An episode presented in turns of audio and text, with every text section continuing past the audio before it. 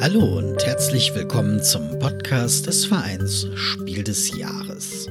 Schön, dass ihr uns zu Hause und unterwegs wieder zuhört. Wir freuen uns, dass ihr heute mit dabei seid. Mein Name ist Jan Fischer. Heute haben wir wieder ein spielerisches Quartett für euch und zwar das erste in diesem Spielejahrgang und schon das 19. insgesamt. Wie üblich also gleich für euch vier aktuelle Spiele von vier Menschen ausgewählt, präsentiert und diskutiert. Insgesamt also mindestens 16 Meinungen zu Spieleneuheiten. Heute sind aus der Jury Spiel des Jahres mit dabei Udo Bartsch, Tobias Franke und Harald Schrapers. Als Gast ist Nicola Balkenhol eingeladen, Radiojournalistin beim Deutschlandfunk und langjährige Autorin und Spielekritikerin in der Spielbox. Vielen Dank, Jan. Ähm, und dann können wir ja direkt äh, starten. Es geht in den neuen Jahrgang, das erste spielerische Quartett für den Spielejahrgang 2024. Und äh, ich begrüße einmal als Gastkritikerin Nicola Balkenhol. Hi. Dann äh, Udo Bartsch, ähm, Jurymitglied. Hallo. Tobias Franke, ganz neu Mitglied der Jury. Auch ich wünsche einen schönen Tag. Und wie Jan schon sagte, mein Name ist Harald Schrapers. Und ähm, ja, ich begrüße natürlich, habe ich gerade schon gesagt, äh, Nicola Balkenhol. Sie ist ja schon sehr, sehr lange in der ähm, Spieleszene und äh, ist beim Deutschlandradio äh, beschäftigt. Sie schreibt für die Spielbox. Äh, was hat sich so in den letzten, ja, jetzt, ja, du bist ja fast schon Jahrzehnte dabei, denn eigentlich so in der Spieleszene am meisten verändert? Was glaubst du? Also ich kann das immer an meinen Spielegewohnheiten ähm, nachvollziehen. Ne, ich komme von relativ einfachen Spielen. Sowas wie mein erstes Highlight war Barbarossa und die Rätselmeister, ne, jetzt inzwischen als Knetzel bekannt. Und dann wurde es irgendwie immer ein bisschen komplexer. Ähm, und dann kam sowas wie Kailus dazwischen und ganz viel auf dem Tisch. Und dann kamen so die ersten ähm, Spiele, wo es gar nicht so um ich will gewinnen, sondern irgendwas mit kooperativ ähm, startete, ähm, Hanabi. Und ich muss ganz ehrlich sagen, so entlang dieser ganzen Spielegeschichte ähm, habe ich immer weiter raus, für mich persönlich rausgebildet, ich liebe es am Spielen wirklich mit Menschen zu interagieren. Das ist mir immer klarer geworden. Ja, inzwischen liebe ich alle Spiele, wo Action am Tisch ist, wo Menschen miteinander in Austausch sind und wo wirklich sozusagen das Dritte passiert, was an Spielen so toll ist. Und äh, du hast jetzt ein Spiel mitgebracht, da muss man äh, Wörter raten. Auch das, da sagst du vielleicht auch gleich was dazu, ist ja schon so ein Trend. Das gab es früher, glaube ich, noch nicht in dem ganz großen Maße, aber seit Codenames ziemlich häufig. Ähm, also das Spiel, das du jetzt dabei hast, ist Ghostwriter, das übersinnliche Wortspiel von Mary Flanagan und Max Seidmann, erschienen bei Pegasus. Ähm, und äh, was gefällt dir an diesem Spiel ganz besonders? Warum hast du es mitgebracht? Also ich muss auch sagen, ich liebe wirklich Wortspiele. Ähm, Harald, du hast es schon gesagt, ne, also Codenames ist da, finde ich, ähm, in den letzten Jahren stilbildend gewesen. Und äh, Ghostwriter hat aber noch einen Twist drin, der wirklich all die Spielrunden, in denen ich das gespielt hat, so richtig angefixt hat. Ich erzähle den gleich. Also ne, du hast ähm, nicht dort besonders viel in der Schachtel. Da sind ähm, zwei Sorten von Karten drin. Einmal äh, Begriffekarten und dann Fragekarten. Dann gibt's noch einen schönen grafisch gestalteten Block dabei ähm, und einen Stift.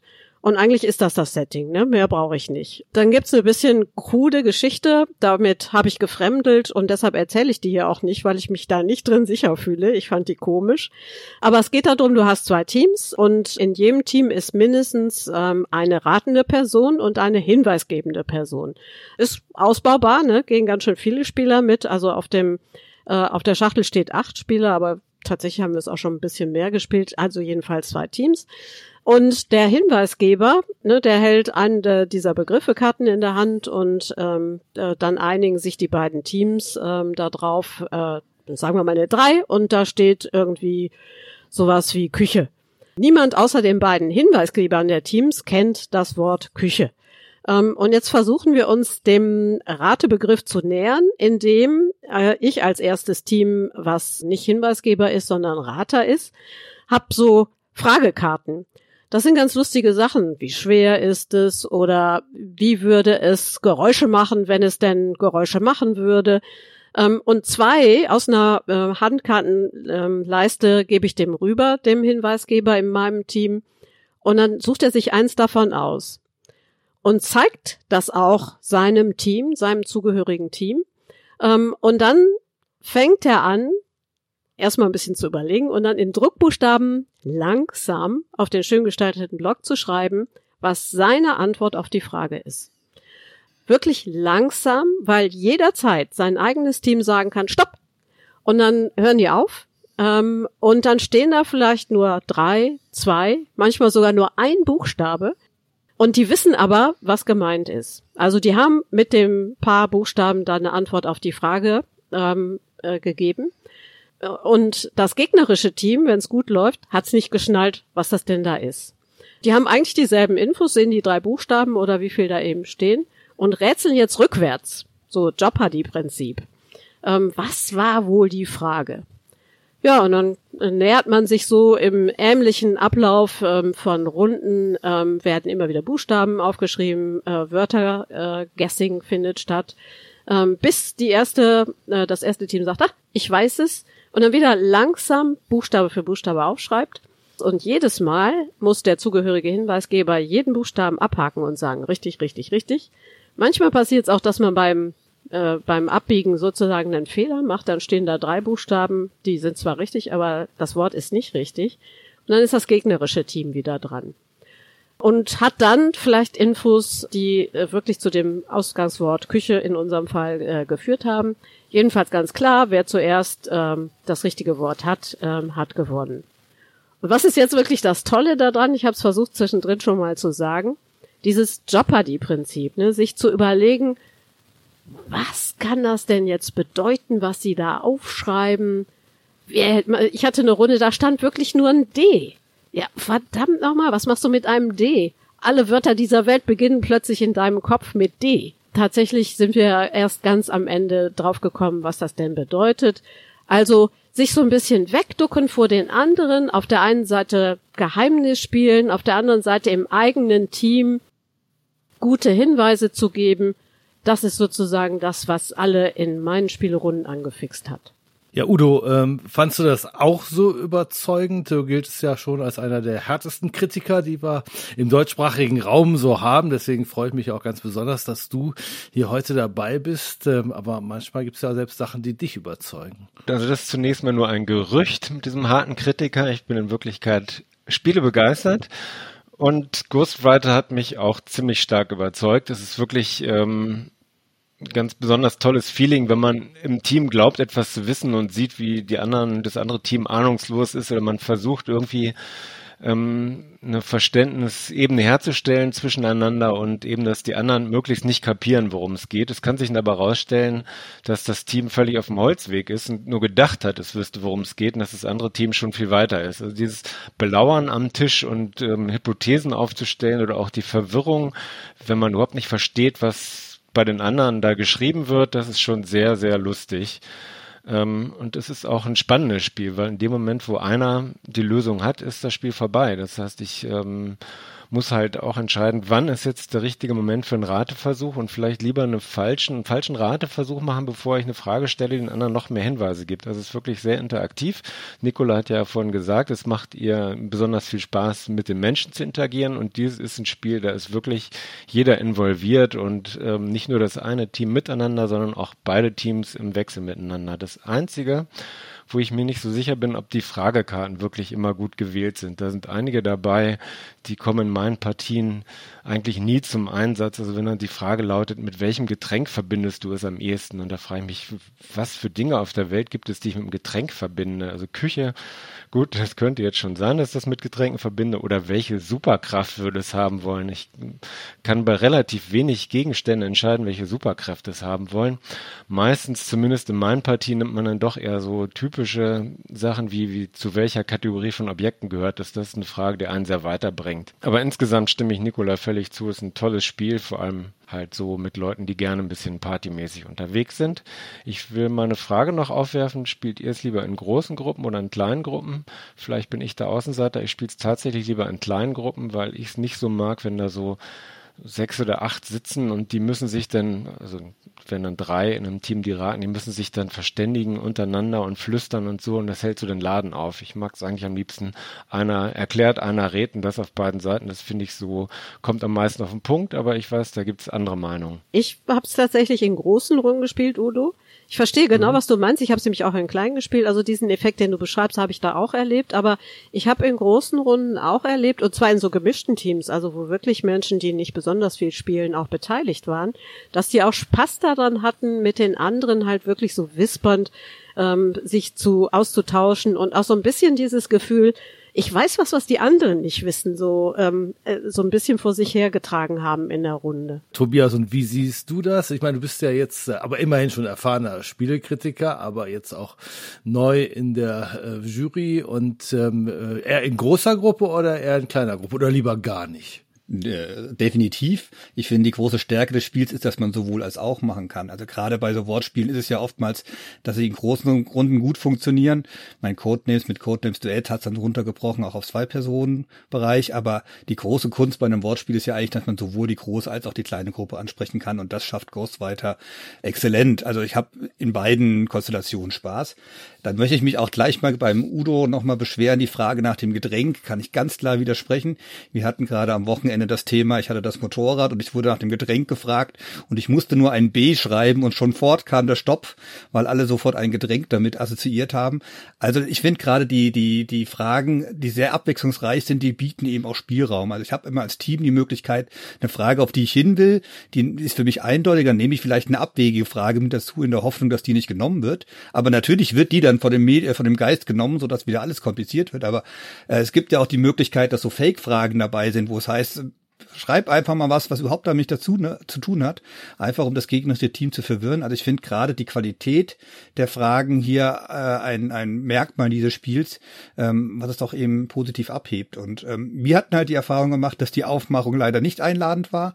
Also ich musste immer erst mal werben, dass ich gesagt habe, hier, ich habe ein tolles Spiel dabei und die haben alle geguckt, so, aha, das Cover, hm, naja, um was geht's da? Aber dass ich dann, wenn man mal drin war, eigentlich gar nicht zu was anderem mehr kam. Also das Spiel hat dann, war auf dem Tisch und jeder wollte mal Geist sein. Es gab aber auch Leute, die das gar nicht sein wollten, die konnten trotzdem immer mitspielen, weil die mussten ja nicht den Geist sein. Man konnte sich also wirklich selbst äh, zusammenmischen, was, was einem persönlichen Stil gefällt oder nicht gefällt. Und ähm, deswegen ist das bei uns auch ein großes Highlight aktuell. Ja, aber Karten, wo das Gegenteil aufgeschrieben wird, was eigentlich gesucht wird, also einfach mal irgendetwas, das hat mir am Ende dann noch am allerwenigsten gefallen. Ich meine, es war mal lustig, ne, aber auch äh, nicht wirklich äh, fördernd äh, für das Spiel als solche. Ähm, ich empfinde eben auch ähm, die, die Fragen so ein bisschen ähm, schwierig und nicht immer zielsicher und treffend. Mal sind sie besser, mal nicht. Nein, ohne Zweifel, es ist ein gutes Spiel. Ich spiele es am liebsten in einer Viererkonstellation, also in so einer äh, relativ kleinen Gruppe. Da finde ich, äh, passt es gut.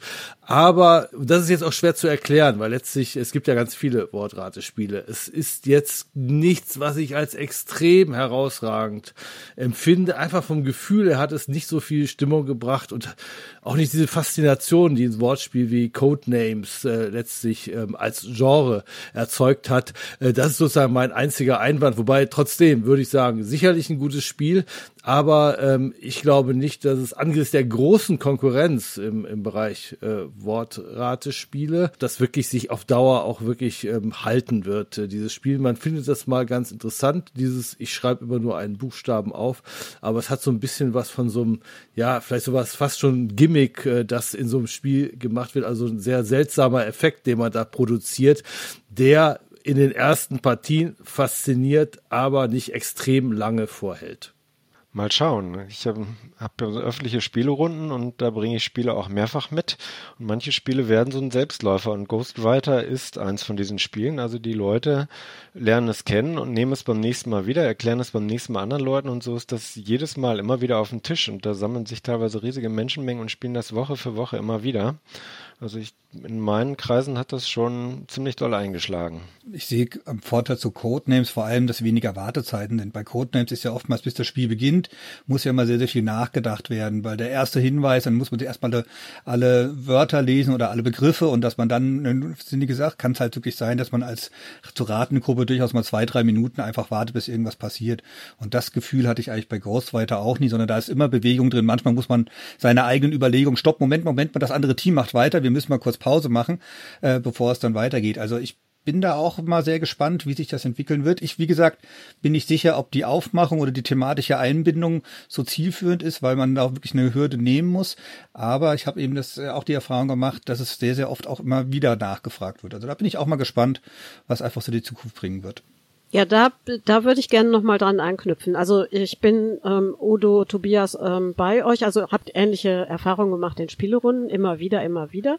Ähm, aber diese Einstiegshürde, wenn man im Ernst bei der Spielgeschichte bleibt und warum das Ding auch Ghostwriter heißt, dann ist das ja irgend so was komisches, mystisches.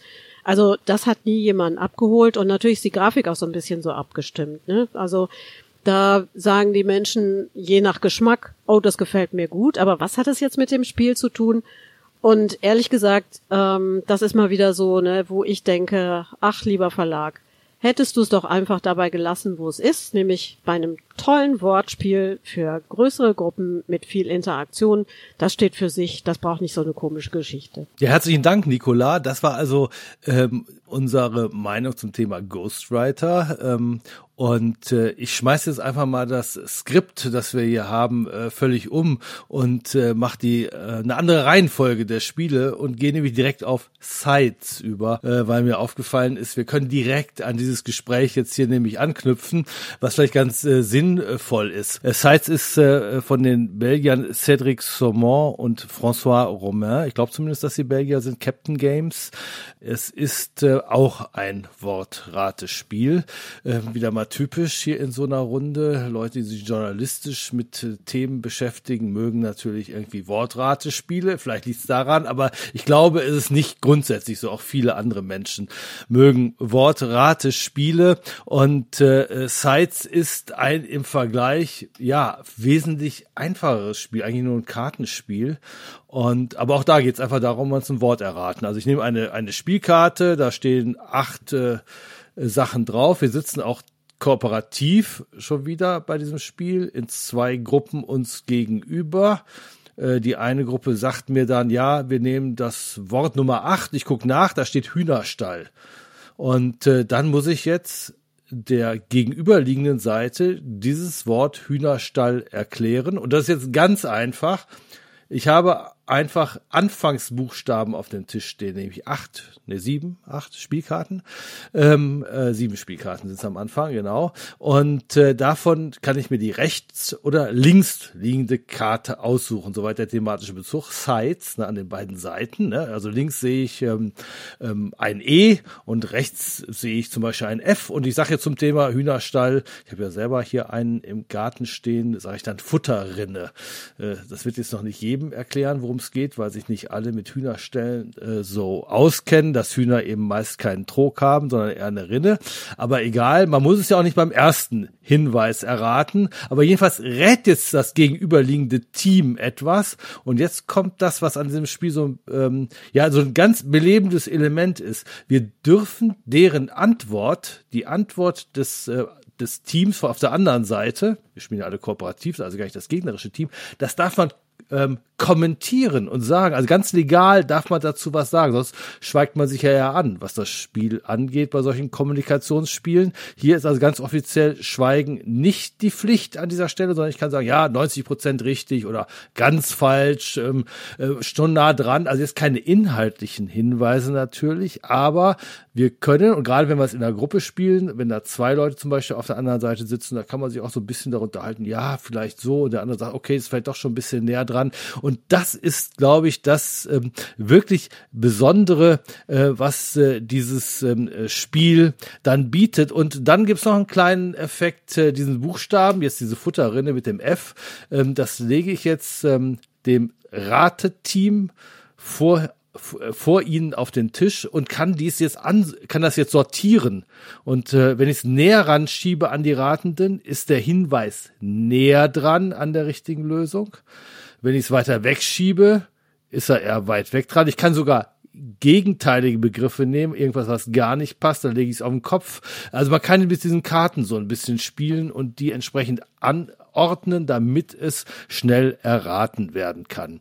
Ähm, es ähm, gibt ähm, 26 ähm, ähm, Buchstabenkarten und äh, wir gewinnen, äh, wenn wir mit 26 Hinweisen, die können wir dann damit ja geben, äh, sechs Begriffe erraten. Ähm, besser ist natürlich noch mehr als sechs in der Zeit und das ist dann am Ende auch die Wertung. Aber die Wertung spielt im Zweifel auch keine Rolle. Man will natürlich möglichst viel schaffen und das ist natürlich auch richtig so. Ähm, das ist ein Spiel mit absolut kluger Unterhaltung und zudem noch einer Höflichkeitsregel. Das ist nämlich die Frage, wie viele Leute spielen damit. Ich spiele auch das am liebsten ähm, äh, zu viert. Höflichkeitsregel heißt, äh, dass äh, die Leute, die einen Hinweis geben, die können ja nicht so richtig miteinander sprechen, weil dann kriegt der, die andere Seite ja schon alles mit, aber dass sie dem anderen auch mal sagen, also hab, hast du schon einen Begriff und du warst jetzt noch nicht dran, du kommst jetzt äh, als Erster. Also ich finde, dieses Spiel hat sich so weit von klassischen Spielregeln entfernt, also festgesetzt, man muss das machen, das machen, das machen. Auch das finde ich an diesem ganz einfachen ähm, äh, Kartenspiel mit Buchstaben und ein paar Wörtern, finde ich richtig gut gemacht und äh, das, glaube ich, kann auch äh, sehr langfristig immer mal wieder auf den Tisch kommen, weil es unglaublich einfach zu erklären ist. Dann hake ich doch mal ein. Also vom Prinzip, diesen sehr einfachen Einstieg bin ich voll bei dir, weil das wirklich in einer Minute erklärt ist so nach dem Spiel. Ähm, ich habe halt oftmals erlebt, ähm, dass unter Freunden und Freundinnen von Wortspielen das sehr hoch angesehen wird, weil die sehr kreativ mit Worten und mit Buhe, mit, mit, auch mit diesem Anfangsbuchstaben sind. Es gibt aber halt auch Gruppen, die das einfach zu sehr als Druck gesehen haben. Also denen fehlt so ein bisschen die Freiheit, selbst entscheiden, mit welchem Begriff man was entscheiden kann, sondern ich muss mich ja auf dieses, äh, diesen Buchstaben mehr oder weniger konzentrieren. Also ich glaube, äh, Salz ist deswegen ein bisschen ähm, wählerischer, was die Zielgruppe betrifft, oder es gibt eine größere Anhängerschaft für die eine Sache, die, die das einfach nochmal mehr pusht. Ähm, und ansonsten hatten wir halt manchmal das Gefühl, dass oder es gibt die Regel erlaubt, und das finde ich gerade sehr gut, was du auch gesagt hast, ähm, erlaubt sehr, sehr viel. So erlaubt es zum Beispiel auch zu sagen, hier ein Buchstabe, der gefällt mir gar nicht, komm, den nehmen wir weg, weil der Buchstabe, der nachkommt, man sieht ja im Endeffekt auch durch die Reihe, welche Buchstaben noch nachkommen, der passt viel besser, dann lass uns den doch überspringen, weil zu dem anderen Hinweis habe ich ein sehr, sehr gutes äh, Wort. Und ähm, das ist halt manchmal schon so das Gefühl, irgendwie da liegt auf der rechten Seite ein V und da liegt auf der anderen Seite ein K, aber eigentlich hätte ich jetzt gerade ganz viele andere Begriffe im Kopf, ähm, die uns dann einfach doch besser passen würden, ähm, so dass man da manchmal so dieses ja leicht gezwungene Gefühl hat und man will ja dann doch keinen Buchstaben wegschmeißen. Das mit dem Umdrehen finde ich eine sehr sehr clevere Geschichte, dass man es wirklich um 180 Grad dreht die Karte, um dann eben diese die das Gegenteil auszusagen. Das gibt mir wieder große Freiheitsgrade und das ist finde ich ein ganz ganz entscheidender Kniff bei dem Spiel, weil dadurch eben nicht so eingeengt ist, was man so im ersten Moment das Gefühl hat. Mit einer Erfahrung kriegt man dann nämlich raus, was alles möglich ist und auch die Regel sagt ja sehr eindeutig, man darf auch durchaus zusammengesetzte Begriffe nehmen. Das muss jetzt natürlich nicht der Eisenbahntunnelbeleuchter Planzeichner sein in dem Sinne, aber sowas wie zum Beispiel zwei zusammengesetzte Wörter, um eben noch ein bisschen mehr in die Tiefe zu gehen, ist durchaus erlaubt und deswegen kann man sehr, sehr kreativ mit, mit Worten arbeiten und ich glaube, für Menschen, die das sehr, sehr gerne machen, mit kreativ mit Worten arbeiten, ist das ein sehr, sehr schönes Spiel, sehr, sehr einfaches Spiel, sehr schnell reinkommendes Spiel, äh, was dann doch durchaus empfehlenswert ist. Nikola, wie fandst du das, ähm, wo du ja so Wortspiele gerne magst? Ja, das, also ich kann ganz viel von euch beiden teilen. Die leichte Zugänglichkeit ist wirklich äh, das, was super ist. Ne, in unseren Runden ähm, wird auch viel Just One gespielt und alle sagten so, das ist ja so einfach wie Just One.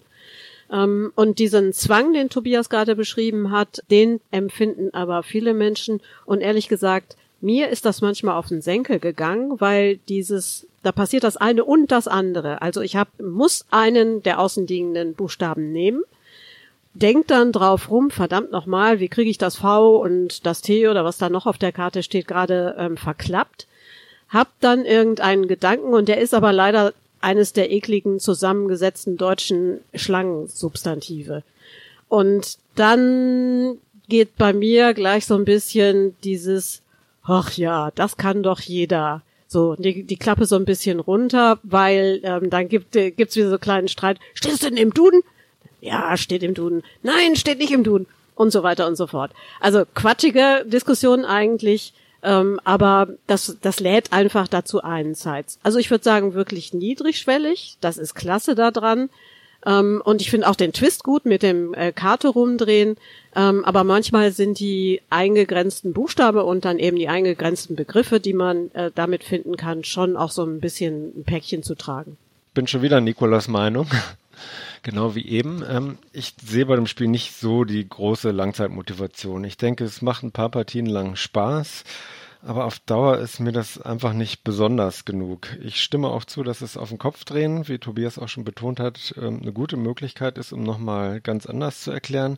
Nicht so überzeugt bin ich davon, die Karten so schräg zu drehen, um zu sagen, das ist kein guter Hinweis selbst als Hinweisgeber würde ich sagen, warum gebe ich den Hinweis, wenn er nicht gut ist? Und ich mag auch nicht bei anderen dann sagen, hier, der hat jetzt aber einen schlechten Hinweis gegeben, ich drehe mal seine Karte auf die Seite, haha, das gefällt mir nicht. Ja, aber du kriegst ja die Diskussion der anderen Seite mit. Das kann sich ja ergeben im Laufe der Diskussion, dass der Hinweis sich als nicht besonders gut erweist. Ja. Und da kann ich ja immer noch nachsteuern. Ich habe bei dem Spiel wirklich auch schon unangenehme Sachen erlebt. Also eben, dass die andere Seite, die raten soll, schlichtweg nicht draufkam. Ich habe es mal zu dritt gespielt und da war dann einer, der geraten hat und er kam einfach nicht drauf, dass es um Markt ging oder ging jetzt um doch um Markt oder um Platz, weiß ich nicht. Auf jeden Fall war mit jedem Begriff verwirrter und er fühlte sich richtig schlecht.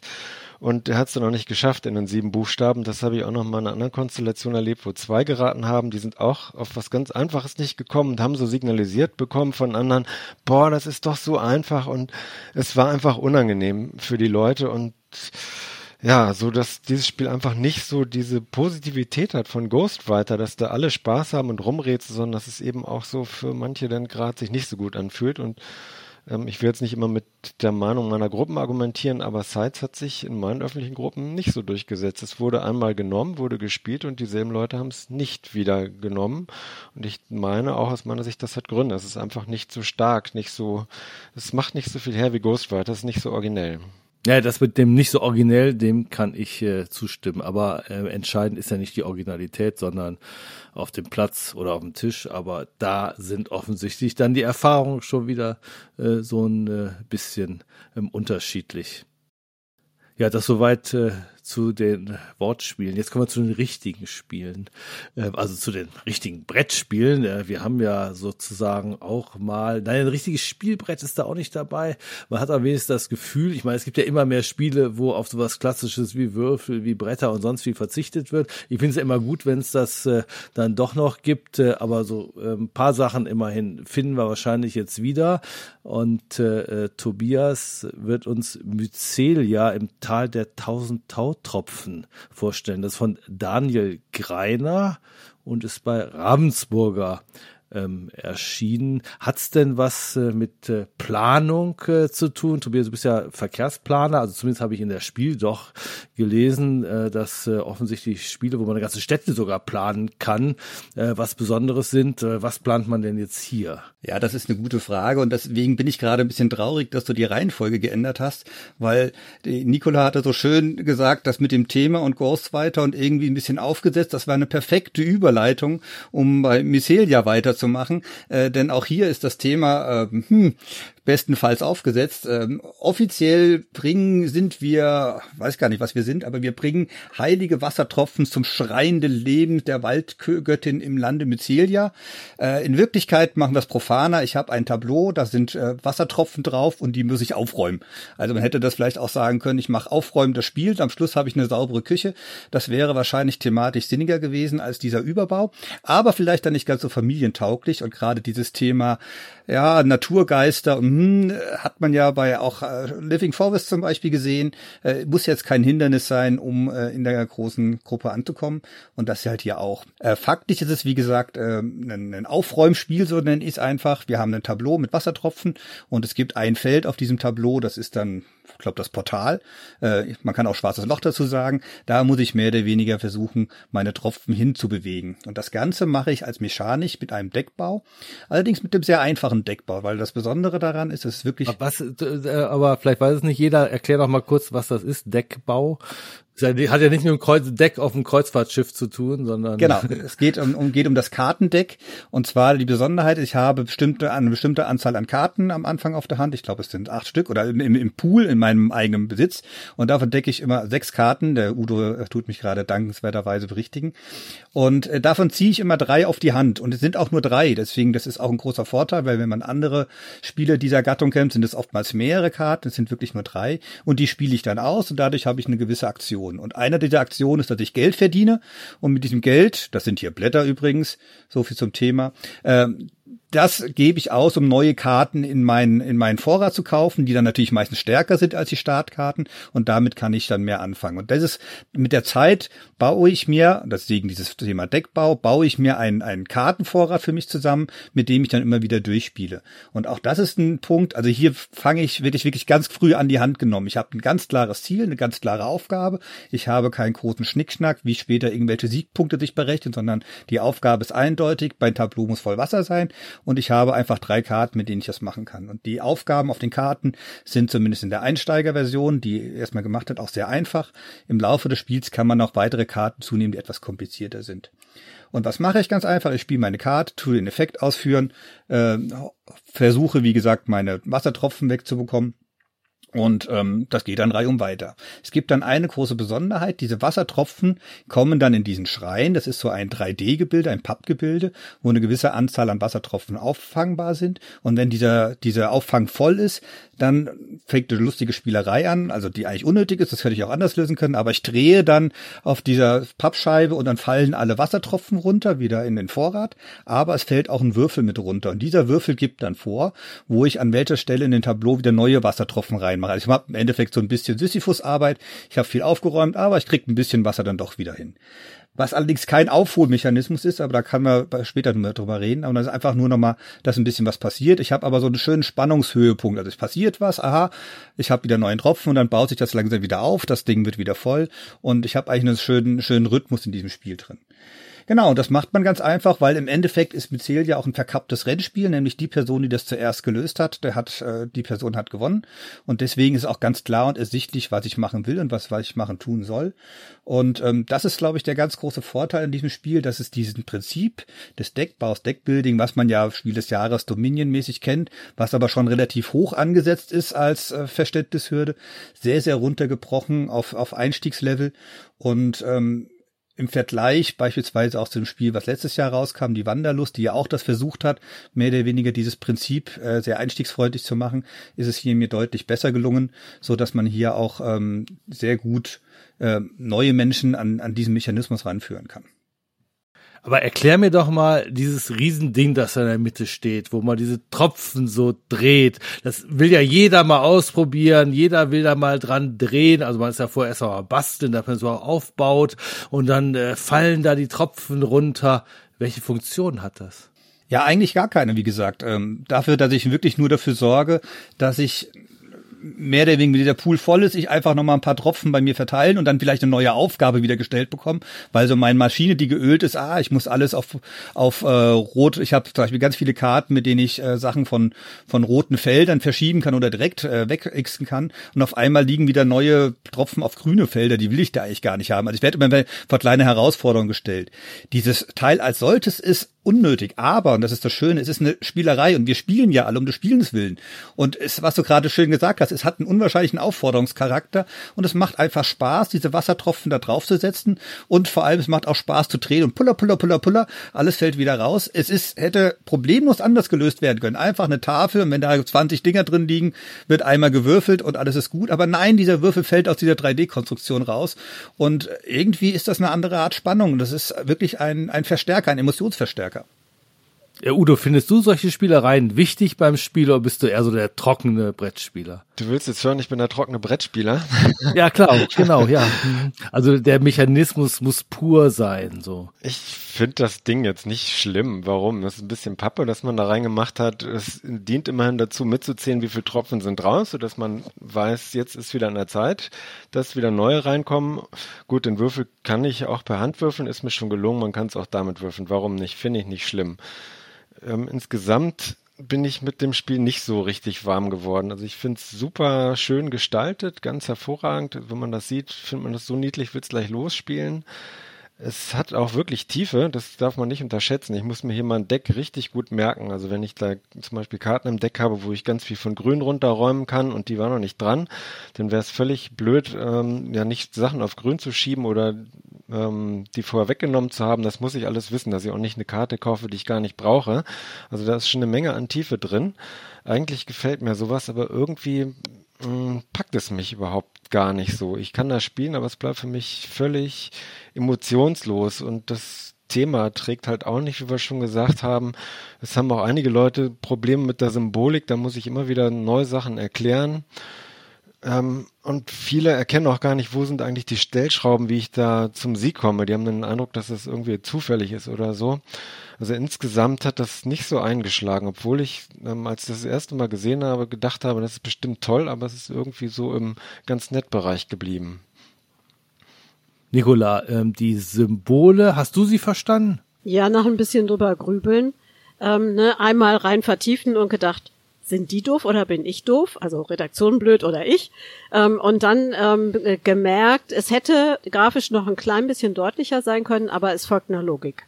So, ne? Man kann sich das erschließen, aber dann stelle ich mir vor, ähm, das wollen die Zielgruppenkinder, Familienspiel, 1911, ähm, das wollen die sich erschließen und ähm, dann habe ich daran gezweifelt. Und tatsächlich habe ich es geschafft, die Nachbarskinder zu versammeln, 1911, ähm, ne, und habe denen beim Spielen zugeguckt und habe denen es ein bisschen erklärt.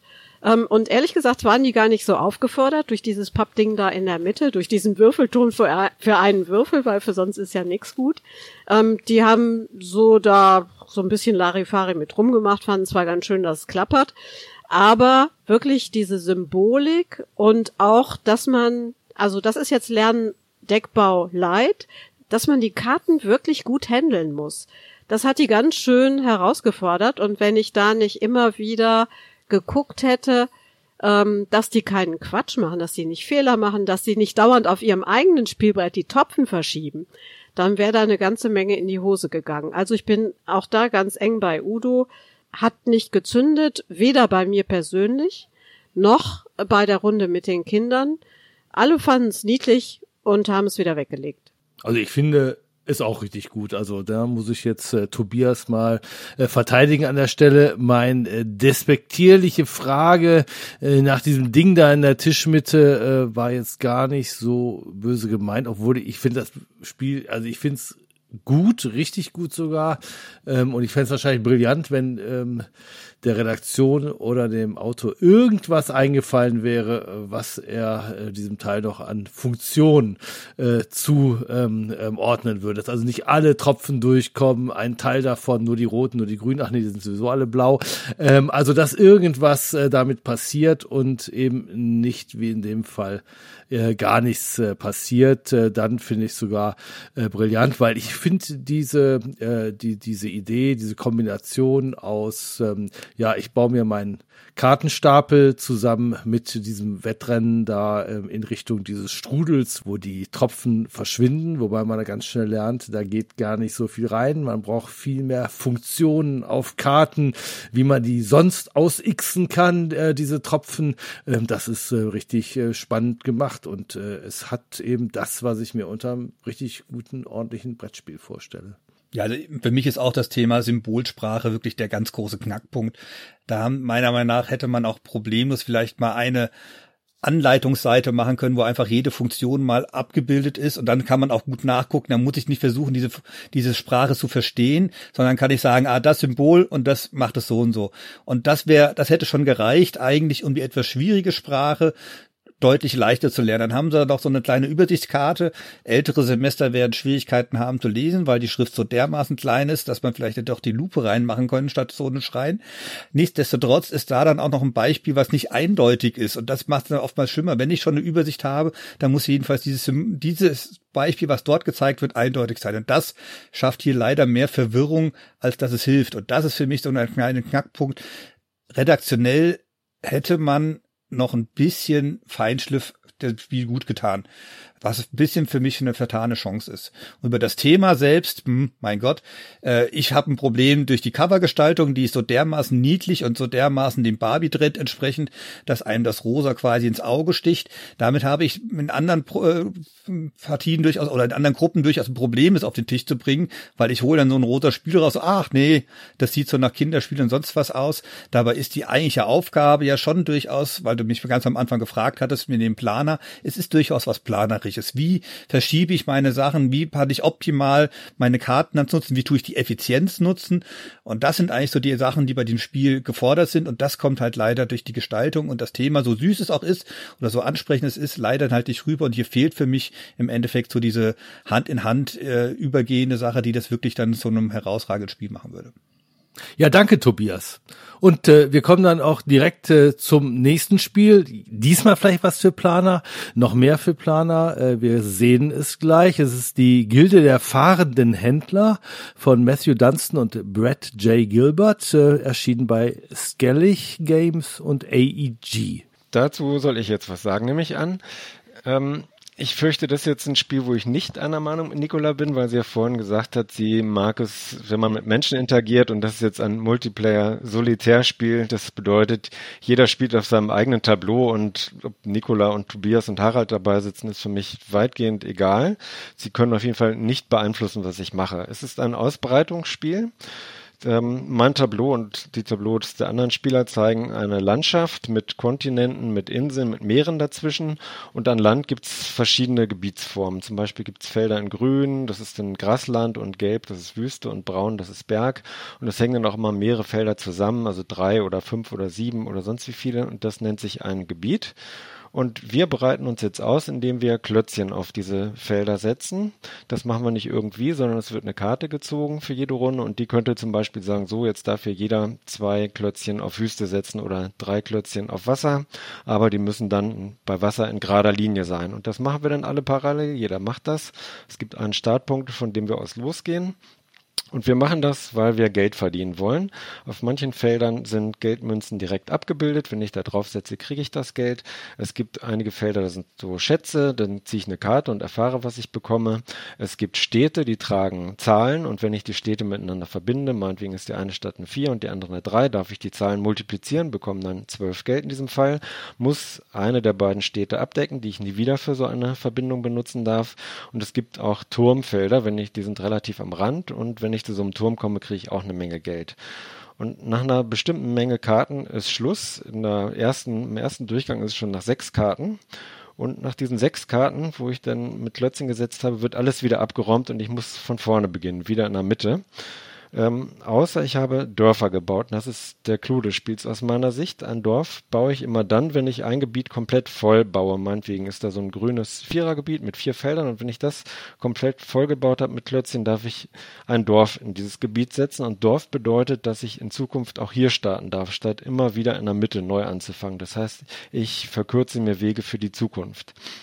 Es gibt ansonsten noch ein paar Wettrennelemente. Ähm, es sind immer drei Ziele da. Die könnten zum Beispiel lauten, wer zuerst drei Schätze gehoben hat, der kriegt zehn Punkte und die anderen, die es auch noch machen, kriegen fünf Punkte. Oder wer zuerst fünf Dörfer gebaut hat, kriegt auch zehn Punkte. Das ist also nicht total solitär. Ein bisschen Wettstreit haben wir schon.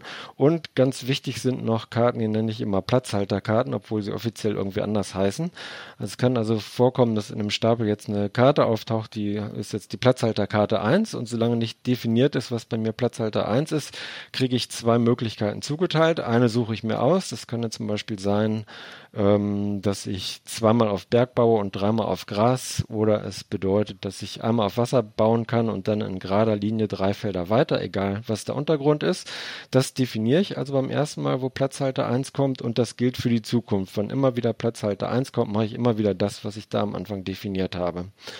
Und der große Reiz dieses Spiels, ich muss sagen, ich finde das Spiel super. Der große Reiz ist eben dieser Widerspruch. Ich will einerseits vorankommen. Ich will Strecke machen, denn sonst erreiche ich die Türme nicht. Ich will Strecke machen, denn sonst kann ich die Städte nicht verbinden. Aber ich muss eben auch darauf achten, dass es so ein bisschen nachhaltig ist. Wenn ich immer nur vorwärts renne, dann räume ich am Ende der Runde alles wieder ab und beginne von vorne und kann dieselbe Strecke wieder laufen. Deswegen muss ich da so eine Balance finden aus weit vorankommen und eben doch ein bisschen auf Sicherheit spielen, mir so eine Dependance aufbauen, von der ich immer wieder ausgehe. Und ich muss eben abschätzen, was ist denn möglich diese Runde? Kann ich das überhaupt schaffen, zwei Städte noch zu verbinden und kann ich dann noch eine dritte Stadt verbinden und so weiter? Und das geschieht eben nicht alles so auf blassen Dunst, sondern man weiß jederzeit, welche Karten noch kommen. Das ist sehr übersichtlich gestaltet. Es gibt also ein Tableau. Da werden die Karten hingelegt, die schon draußen sind. Dann weiß ich, aha, es wird noch kommen, zweimal auf Grasland bauen. Aha, es wird noch kommen, Platzhalter Karte Nummer eins. Und damit kann ich eben planen, Womit ich nicht planen kann, ist, in welcher Reihenfolge sie kommen. Das ist dann so ein bisschen Risiko. Und es führt eben dazu, dass ich wirklich jeder Karte entgegenfieber, weil jede Karte ist wichtig, zumal es ja auch, wie ich gesagt habe, in der ersten Runde nur sechs Karten sind. Also jede Karte ist auch entscheidend. Aus jeder Karte muss ich viel rausholen. Also ich fiebere dem entgegen. Ähm, jeder Zug ist wichtig. Ähm, das finde ich, das trägt nicht nur die ganze Partie, diese diese große Spannung, sondern es trägt auch mehrere Partien immer wieder, zumal es auch verschiedene Spielpläne gibt und auch in jeder Partie andere Gemeinschaftsziele gelten, sodass eben nicht immer alles immer dasselbe ist. Ich finde es mechanisch extrem gut, mit welcher Einfachheit hier ähm, es erreicht wird, dass die Spieler unterschiedlich spielen, eben durch diese Platzhalterkarten.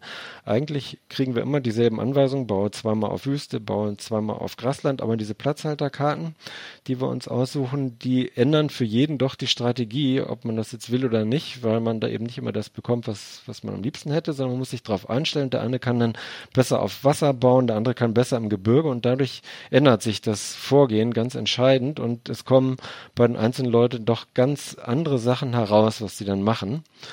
Ähm, es ist insgesamt ein sehr konstruktives Spiel. Es passiert nichts Böses. Ich breite mich aus. Es wächst immer alles. Ich kriege dauernd Geld. Und es ist eben auch das Gefühl da, ich bin der Lenker von dem Ganzen, denn ich habe das geschaffen. Es ist auf meiner Entscheidung gewachsen, dass es so und so ist. Und es ist auch, was ich sehr schön finde, es ist nicht so ein Spiel, wo am Schluss dann irgendwie tausend Punkte verteilt werden, weil ich das und das gemacht habe, sondern ich habe immer die direkte Rückmeldung. Jetzt habe ich zwei Münzen eingesammelt, da wieder zehn, da kriege ich was. Es ist ganz konkret. Ich weiß immer, aha, das hat geklappt, das hat nicht geklappt. Ähm, für mich ist auch noch eine Motivation da drin, dass ich man hat eine Lernkurve, aber ich denke immer, ah, es könnte ja noch ein bisschen besser sein, denn es klappt ja nie perfekt. Man hat vielleicht schon drei Türme gebaut, aber einen vierten nicht und nimmt sich fürs nächste Mal vor. Hoffentlich schaffe ich auch noch einen vierten Turm. Also für mich ist der Spielreiz wirklich sehr stark und ungebrochen. Es ist beinahe ein Spitzenspiel, wenn es nicht ein paar eklatante Macken hätte. Die würde ich jetzt euch überlassen zu schildern. Das ist wirklich schade, dass das Spiel ähm, redaktionell nicht so gut ist. Nicola, ähm, äh, Udo hat ja schon gespoilert, er erwartet von dir jetzt eine äh, kräftige Gegenrede. Ähm, wir haben ja hier jetzt kein Wortratespiel oder so, nichts Kommunikatives, sondern äh, wir spielen alle so ein bisschen aneinander vorbei, so quasi Multiplayer, Solo ähm, auf einem eigenen Tableau. Ich wollte euch mal fragen, habt ihr das mal solo gespielt? Also ich habe es nicht gemacht, ähm, aber ich habe mich die ganze Zeit gefragt, warum habe ich eigentlich Mitspielerinnen und Mitspieler? Äh, Brauche ich ihn echt überhaupt nicht. Also die ähm, Mechanikbeschreibung von Udo, da gehe ich total mit. Also äh, wirklich dafür, dass es ja doch einigermaßen was zu überlegen gibt, ist es ziemlich intuitiv, ne? Dass man breitet sich aus und man hat eben so Zwänge, genau wie Udo sie beschrieben hat. Ähm, aber ich habe gemerkt, sowohl bei mir als auch bei denen, die noch am Tisch saßen, Mitspielerinnen will ich dazu gar nicht sagen, dass wir ähm, einfach äh, irgendwelches Zeugs auf unseren äh, Tableaus gemacht haben ähm, und auch das eine oder andere Mal echt bestimmt was falsch gemacht haben. Also jedenfalls mir habe ich zugeguckt, ähm, wie ich dann schon selber nicht mehr wusste, habe ich das jetzt so gemacht oder so gemacht, habe ich mich da ausgedehnt. War da jetzt eigentlich ein Dorf oder oder nicht? Also es fehlt für für mich jegliche äh, jegliche Rückmeldung vom Tun. Und ehrlich, ähm, ich fand auch ähm, hinterher das Abrechnen nicht ganz so intuitiv, wie Udo das gesagt hat. Ähm, äh, in, in einzelnen Runden bei mir. Ich bin so Bauchspielerin, ja. Also das, ich äh, grübelt nicht lange, aber da waren dann doch eher die Mathematikerinnen mit am Tisch, die dann da angefangen haben, spätestens gegen Ende hin zu rechnen. Und dann hole ich immer ein Buch raus und mach das auf. Also das war eher so meins. Das war jetzt noch nicht der große Fehler ähm, in der ähm, in der Redaktion, aber Tobias will ja auch noch was haben, oder? Oh, ich, ich kann viel sagen. Das große Problem ist, das geht's mir eigentlich ähnlich wie beim Udo. Also erstmal, ich bin ein großer Fan von Wall and White oder Flip and White Spielen, deswegen äh, diese fehlende Interaktion äh, tut mir nicht ganz so weh, weil ich finde das hier perfekt quasi mehr oder weniger dieses Flip and White auf einem Brettspiel umgemacht und mit diesem Twist, dass ich was liegen lassen kann und nächste Runde dabei habe. Das ist eine ziemlich geniale Idee und ich wüsste auch gar nicht, wie das anders machbar ist, als vielleicht so, wie es gemacht ist. Also das mit Stiften und dann wieder wegwischen und das ist viel, viel gefährlicher und das sind eigentlich die Idee, die dahinter steckt, das mit Holzteilen, mit Pappteilen zu machen, erstmal total sinnig. Wenn, ja, wenn ähm, erstens die Pappplättchen vielleicht eine Größe hätten, die man auch greifen kann, weil ich muss vielleicht bei den Städten abdecken, dann muss ich irgendwie innerhalb von fünf kleinen Holzklötzchen das eine Holzklötzchen hochheben, das richtige Pappplättchen, da muss ich nochmal gucken, welche Farbe ist es eigentlich. Dafür müsste ich diese drei Farben erstmal unterscheiden können, weil es so wenig Farbe in diesem Spiel ist. Das sind wunderschön gestaltete Landkarten, die kann ich mir toll an die Wand hängen, aber zum Spielen sind sie unbrauchbar gefühlt, weil wenn ich da eine schlechte Beleuchtung habe, ich erkenne einfach nicht, ist es jetzt hellgelb, ist es hellgrün oder vielleicht sogar hellbraun braun so ungefähr. Das ist schon mal die große Schwierigkeit. Und ähm, dann ist es ja ein aktueller Trend, eigentlich alles mit Double-Layer-Player zu machen, also quasi äh, Pappteile, Tableaus zu machen, wo inneren so, so, so äh, Lücken sind, da ich was rein kann, damit man es nicht verrutschen kann. Äh, das sehe ich an sich kritisch. Bei diesem Spiel sehe ich es aber mindestens genauso kritisch, wenn ich mich gegen den Tisch komme und alles auf dieser äh, auf dieser sehr glatten Oberfläche auf einmal verschiebt und dann gucke ich mal auf meinen Tisch, oh, wie waren jetzt eigentlich nochmal die Klötzchen? Das macht die Sache auch nicht einfacher. Das ist jetzt aber schon quasi, hm, da wäre schon, ich würde mich für die Deluxe-Variante entscheiden wollen. Ich kann schon nachvollziehen, dass das natürlich nicht der Fall ist, aber hier merkt man halt schon, wie das ist. Und das größte Ärgernis ist natürlich wirklich diese un Umtauscherei der Münzen, äh, die ja mehr oder weniger Siegpunkte sind. Es ist, wie der Udo ja auch schon gesagt hat, völlig egal, dass die Leute wissen, habe ich jetzt 120 Punkte, habe ich 130 Punkte, habe ich 140 Punkte. Sie können mir sowieso nichts dagegen ändern, weil ich spiele ja eh für mich. Ich kann mir keiner irgendwie einen Knüppel zwischen die Beine machen. Warum nicht da einfach eine Siegpunktleiste machen? Ich tue meine Punkte abtragen. Ich muss nicht irgendwie die tauschen. Dann sind die Münzen auch noch vom Autoren so gedacht, dass sie nur einseitig bedruckt sind, dass ich die schön geheim halte. Das ist ja der Punkt dabei. Warum? Also es gibt gar keinen Grund dafür. Und ähm, das ist eine elendige Wechslerei. Das hätte man mit einfach einer Siegpunktleiste so viel einfacher haben können, ohne dass sich irgendwas am Spielgefühl ändert. Weil wie gesagt, ob jemand führt oder nicht, ich kann es eh nicht beeinflussen. Ich bin auf mich allein eingestellt. Ich muss sowieso mein Optimum rausmachen. Ähm, ja, und warum spielt man es mit anderen Leuten? Einfach um das Gestöhne zu hören. Oh nein, jetzt kommt die Karte. Ich wollte doch genau die andere haben. Weil es wird alles kommentiert und das macht für mich schon durchaus auch den Spielreiz aus. Ähm, und was auch nochmal sagen wollte, die Platzhalterkarten, ich glaube, sie heißen Ära-Karten, da sind natürlich das Salz in der Suppe, weil die sich deutlich unterscheiden und ich mich immer wieder freue, oh Gott, was für tolle Funktionen habe ich denn dieses Mal? Und dadurch entwickelt sich ein Spiel ganz anders und das ist die Idee, die dahinter steckt, die ist auch großartig. So, so viel zu meinem kleinen Redaktionsrand. Ja, wobei die, ähm, dass das keine Siegpunktleiste dabei ist, hat, wollte der Autonummer verhindern, dass es Leute anfangen zu rechnen und äh, sozusagen versuchen rauszufinden, äh, mit, mit welchem Zug und nochmal dreimal überlegt, äh, wie sie es dann äh, besser machen können. Aber ich finde auch, da hätte man trotzdem doppelseitige Münzen dazu tun können, einfach schreiben, das muss man nicht verraten, wie viel das jetzt im, äh, im, im Einzelfall genau ist, damit jetzt keiner anfängt äh, zu rechnen, weil das Spiel geht normalerweise auch ziemlich ähm, flott. Ähm, es ist ein äh, brillantes Spiel an einem Tisch, obwohl es keine Interaktion gibt, finde ich es grandios, da mit anderen Leuten zusammenzusitzen, weil natürlich dieses, oh, das klappt da nicht, das klappt hier nicht, das Gestöhne. Äh, für mich ist so etwas äh, schon ähm, äh, Gesellschaftsspiel am Tisch äh, und äh, wenn ein Spiel es eben schafft mit diesem ähm, äh, Mechanismus, den wir jetzt schon häufiger kennen, ne, Flip and Write, also Karte aufdecken und dann aufschreiben, auf einem Block. Hier gibt's den Block nicht, sondern wir tun äh, die, die Holzteile auf unseren Bogen quasi drauf. Wenn ein Spiel das schafft, so eine Faszination äh, zu erzeugen, wie es ähm, die Gilde der äh, fahrenden Händler ist, dann äh, muss ich sagen, das äh, muss ich dann auch ein Stück weit ähm, äh, gutheißen, obwohl ich zugeben muss, aufgrund dessen, dass es wirklich am Anfang doch sehr unübersichtlich, extrem kleinteilig etc.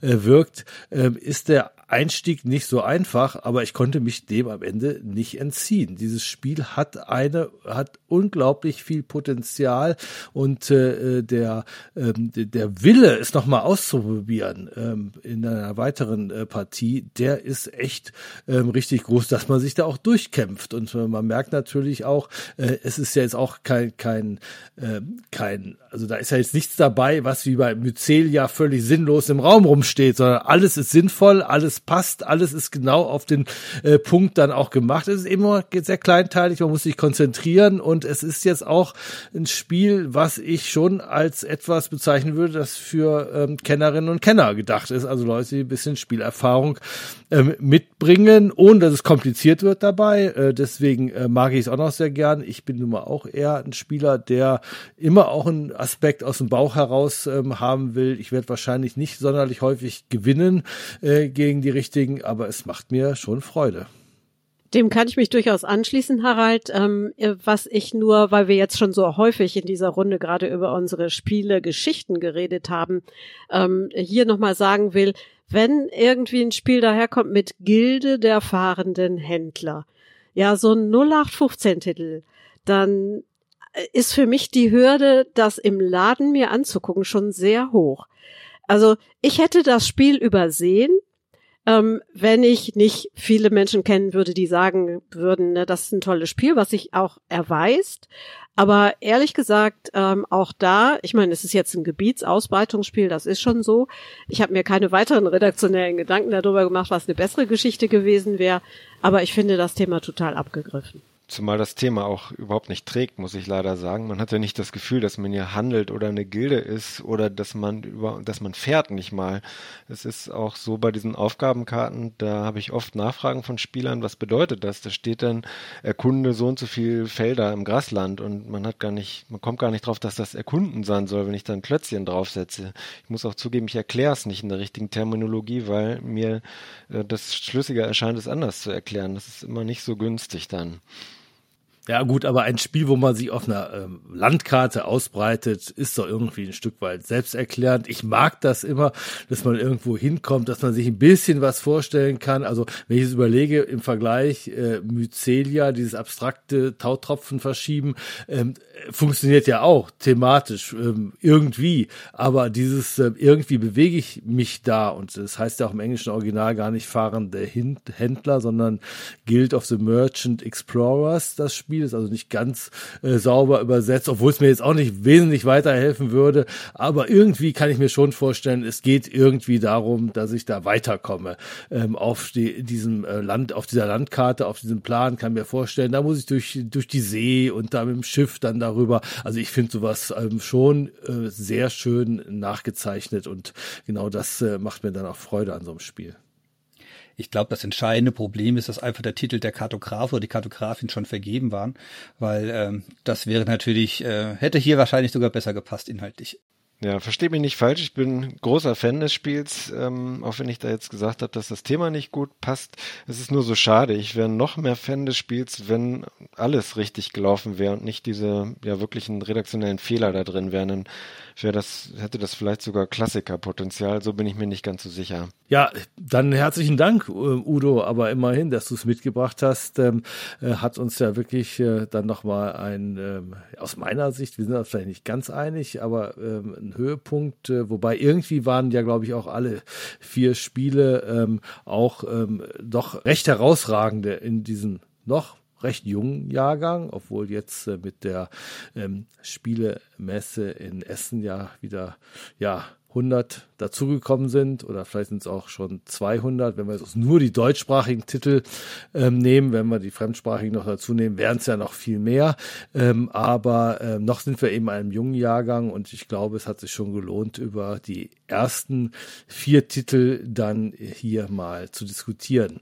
Ja, herzlichen Dank, äh, Nicola, ähm, als unsere Gastkritikerin. Ähm, kommst ja vom Radio. Ähm, äh, wie ist das eigentlich mit äh, Podcasts? Ist das ähnlich oder anders oder ist überhaupt überraschend für dich, dass du nicht in einem aussterbenden Medium irgendwie warst, was man nur noch im Auto hat, sondern wo heute alle Leute anderen Leuten zuhören, ähm, die irgendwas aufgenommen haben. Ach, das ist ja gar nicht so. Ne? Jetzt, ähm, also ich gucke natürlich berufsmäßig immer drauf, ähm, wie werden Podcasts genutzt, wie wird Radio genutzt. Und jetzt, wo die Corona-Zeit wirklich ja wieder vorbei ist, sitzen die Leute leider wieder wie vorher in ihren Autos und hören wie verrückt Radio und nicht mehr so viel Podcast. Ähm, so jetzt über alles betrachtet. Was ich total schade finde. Ähm, und ehrlich gesagt, ich liebe am Podcast äh, dieses etwas zugänglichere. Das Radio ist ja so formatiert, selbst wenn es kein Formatradio ist, aber die Stundenuhr und so weiter, was da immer zu bedenken ist. Podcasts sind da einfach freier und deshalb finde ich das toll und deshalb habe ich mich hier auch sehr wohl gefühlt. Danke für die Einladung. Ja, herzlichen Dank und auch danke an Tobias äh, und äh, Udo für das äh, Mitdiskutieren. Und dann irgendwann bis zum nächsten Mal und wir hören uns dann.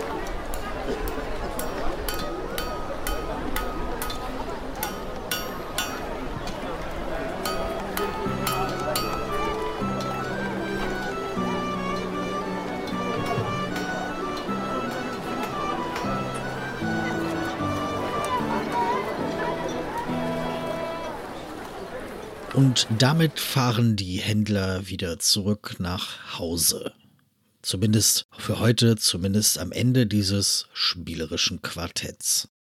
Die besprochenen Spiele heute waren Ghostwriter von Mary Flanagan und Max Seidmann, erschienen bei Pegasus, Sides von Cédric Caumont und François Romain, erschienen bei Captain Games, Mycelia von Daniel Greiner, erschienen bei Ravensburger und die Gilde der fahrenden Händler von Matthew Dunstan und Brad J. Gilberts erschienen bei AEG und Skellig Games.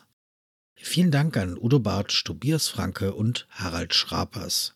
Einen ganz besonderen Dank selbstverständlich auch an Nicola Balkenhol. Und euch natürlich auch einen herzlichen Dank fürs Zuhören. Unser Titelsong heißt Light und ist von Only Meath. Dies war ein Podcast des Vereins Spiel des Jahres. Mein Name ist Jan Fischer.